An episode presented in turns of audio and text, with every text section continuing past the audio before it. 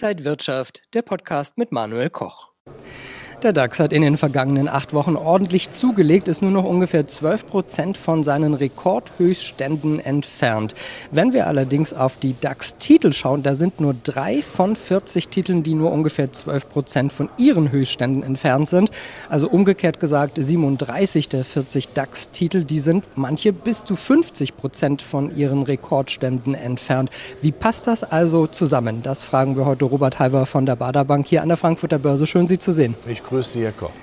Herr Halver, der DAX berechnet sich ja als Index von früher 30, heute 40 Unternehmen. Und mhm. alle 40 tragen dazu bei, dass man dann einen Kurs an der Tafel sieht. Äh, der DAX von heute ist nicht mehr der gleiche DAX wie vor 10 oder 30 Jahren, weil ja auch immer wieder Auf- und Absteiger neu in den DAX hinzukommen.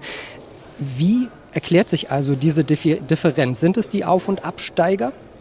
Wir haben ja keinen Sozialismus in der Aktienbörse, dass alle Aktien rauf und runter gehen, und zwar in gleichem Ausmaß. Natürlich gibt es diverse Schwerpunkte. Der DAX ist ja mit 40 Werten schon eben ein gemischt Warenhandel, wo vieles dabei ist. Das sind die Defensivqualitäten, die Versicherungen, da haben wir die, die, die Versorger, da haben wir die Zykliker. Und je nachdem, wie die Großwetterlage ist, und wir haben ja Krise in diesem Jahr gehabt, atmet das natürlich. In einer Krise kauft man gerne die Defensivqualitäten, ja, andersrum, wenn dann die Konjunktur wieder besser wird, wenn die Krisen dann vergangen sind, ist man wieder sehr, sehr interessiert an den Zyklikern. Von daher ist das absolut in Ordnung. Also wir haben die Auf- und Absteiger, wir haben aber auch die Dividenden. Und beim DAX werden Dividenden draufgerechnet, bei Einzeltiteln aber nicht. Das ist erstmal komisch, oder?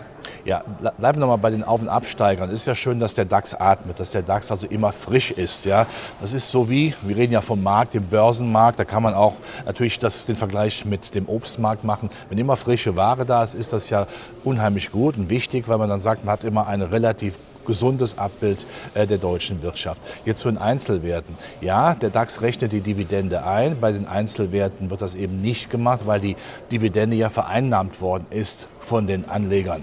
Von daher ist die dann ja sozusagen futsch. Ja. Aber damit der DAX für sich sein Konzept weiter fortsetzt, ist natürlich ähm, klar, die Dividende wird eingerechnet, auch wieder angelegt, sodass man sagen kann, wir haben hier, was selten ist, das stimmt. Im Vergleich einen Index, der nicht nur die Kurse beinhaltet, sondern auch die Dividende. Was den Vorteil hat, man kann dann eben auch klar erkennen, welchen Anteil die Dividende hat. Die Dividende hat pro Jahr ungefähr einen Anteil von zwei bis drei Prozent beim DAX. Das summiert sich dann auf Dauer. Seit 1988 steuern die Dividenden etwa 8.500 Punkte von den aktuell etwa 14.400 Punkten bei. Das macht also ungefähr 60 Prozent tragen die Dividenden bei und 40 Prozent nur die Kursanstiege. Sie haben gerade ein wunderbares Argument dafür geliefert, warum man sich für Aktien längerfristig interessieren sollte. Aktien sind eben nicht nur die große, die logischerweise schwanken, das gehört dazu. Es ist auch die Dividende und vor allen Dingen der Wiederanlageeffekt ist unheimlich wichtig. Oder der Zinseszinseffekt, in meinen Worten der Dividende-Dividendeneffekt. Was da zusammenkommt, wenn man regelmäßig anspart, die Dividende nimmt, wieder anlegt. Wunderbar, daran sieht man es. Das macht zum Beispiel auch die Klasse eines DAX 40 aus, dass man sieht, hier hat man mal ein Abbild, eben was Dividende auch ausmacht. Sonst wird das immer so ein bisschen unter den Teppich gekehrt, Dividende nicht so wichtig. Es ist enorm wichtig. Natürlich würde man sich auch wünschen, dass die Kurse noch mehr mitlaufen, ja, aber da sind wir in puncto Wirtschaftspolitik, Industriepolitik, dafür kann der DAX nichts.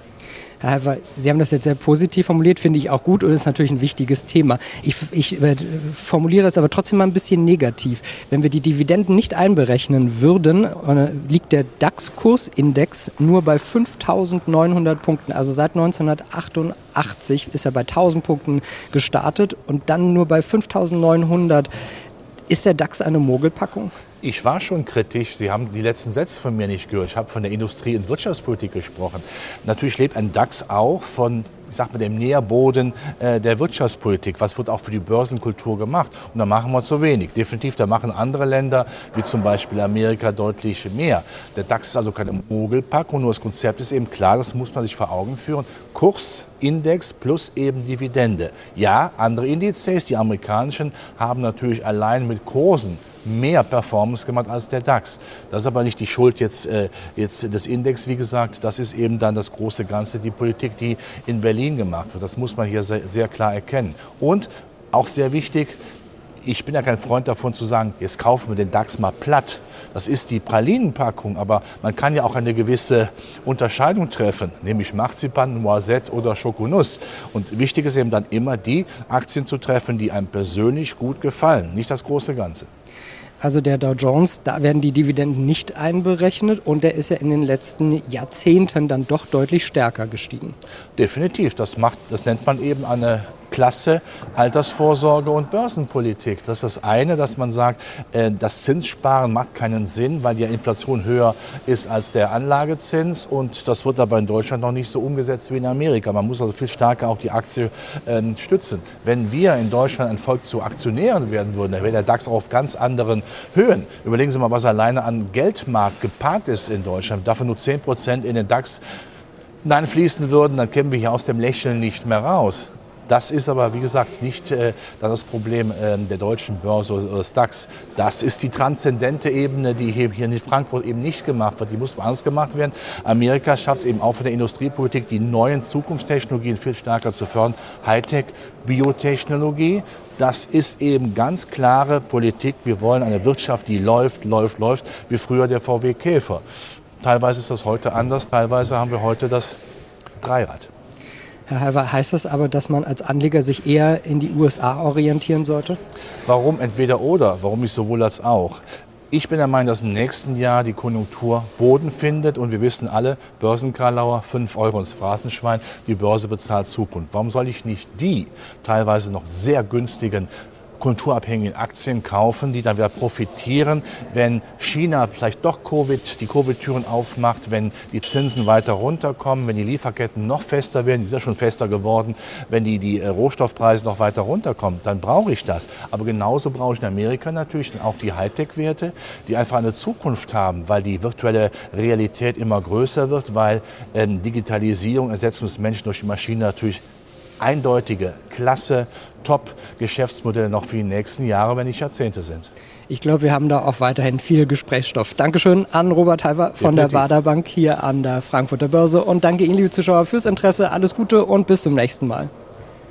Und wenn euch diese Sendung gefallen hat, dann abonniert gerne den Podcast von Inside Wirtschaft und gebt uns ein Like.